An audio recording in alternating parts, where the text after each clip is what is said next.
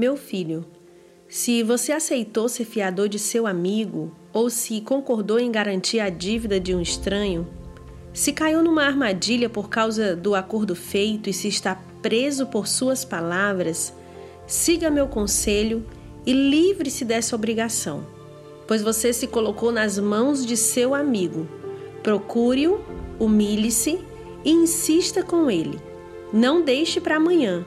Não descanse enquanto não resolver essa situação. Livre-se como a gazela que escapa do caçador, como o pássaro que foge da rede. Aprenda com a formiga preguiçoso.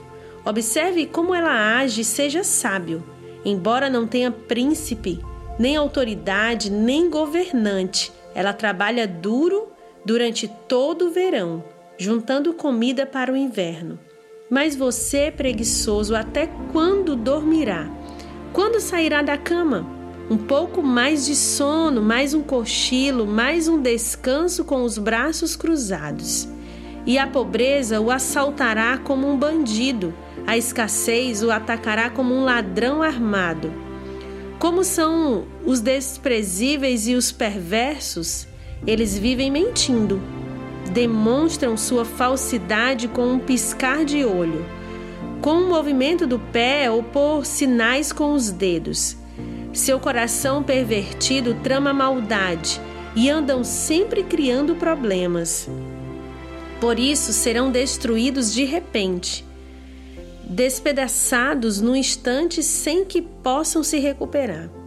Há seis coisas que o Senhor odeia, ou melhor, sete coisas que ele considera detestáveis: olhos arrogantes, língua mentirosa, mãos que matam o inocente, coração que trama maldade, pés que se apressam em fazer o mal, testemunha falsa que diz mentiras e aquele que semeia desentendimento entre irmãos. Meu filho, obedeça aos mandamentos de seu pai e não deixe de lado a instrução de sua mãe. Guarde as palavras deles em seu coração e amarre-as em seu pescoço. Quando você andar, os conselhos de seus pais o guiarão. Quando dormir, eles o protegerão. Quando acordar, eles o orientarão, pois o mandamento é lâmpada e a instrução é luz. E as correções da disciplina são o caminho que conduz à vida. Eles o protegerão da mulher imoral, das palavras sedutora da promíscua.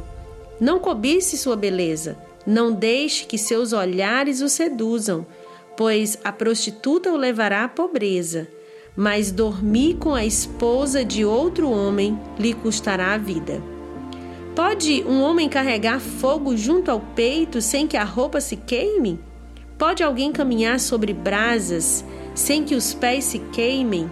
Assim acontece com quem dorme com a mulher de outro. Aquele que a toca não ficará sem castigo. Pode-se encontrar desculpa para o ladrão que rouba porque está com fome Ainda assim, se for apanhado, terá de pagar sete vezes o que roubou, mesmo que precise vender tudo que há em sua casa. Mas o homem que comete adultério não tem juízo, pois destrói a si mesmo. Será ferido e desonrado, e sua vergonha jamais se apagará. Porque o marido ciumento ficará furioso e não terá misericórdia quando se vingar não aceitará compensação alguma, nem se satisfará com os presentes mais valiosos.